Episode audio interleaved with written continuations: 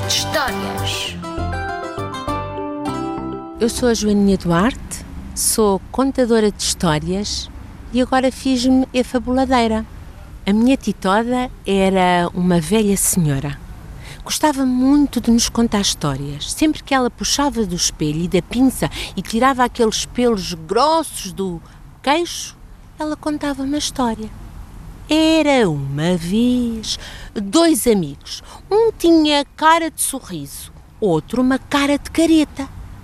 Um dia chegou à terra deles um grande sábio e perguntou-lhe: Olha, tu que tens cara de sorriso, sabes qual é a magia do espelho? Ele disse que não, mas que gostaria imenso de saber. E o sábio perguntou: E tu? Sabes qual é a magia do espelho? E o menino, com cara de careta, disse: Ah, eu quero lá saber disso.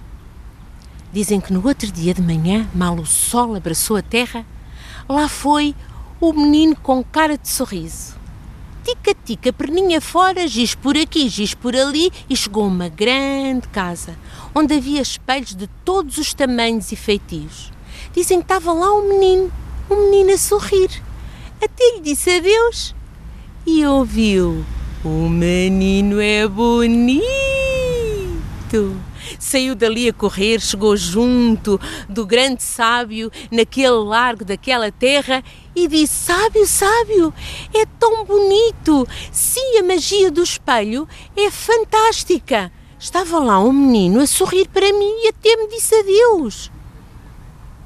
Ah, o outro que estava a ouvir disse: Que disparate! Não acredito nada disso, mas amanhã vou eu mesmo. E assim foi no outro dia de manhã, tica-tica perninha fora, giz por aqui, giz por ali, o menino chegou à grande casa dos espelhos. Eram espelhos grandes, de todos os tamanhos e feitios, mas estava lá um menino com uma cara de careta. Ah, até lhe fez deitou a língua fora. O menino é feio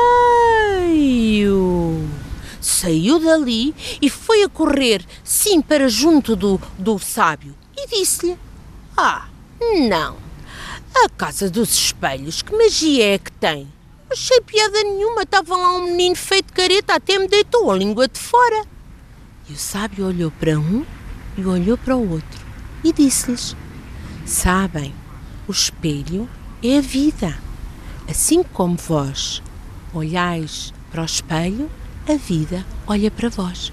Glória, glória, o espelho e uma história.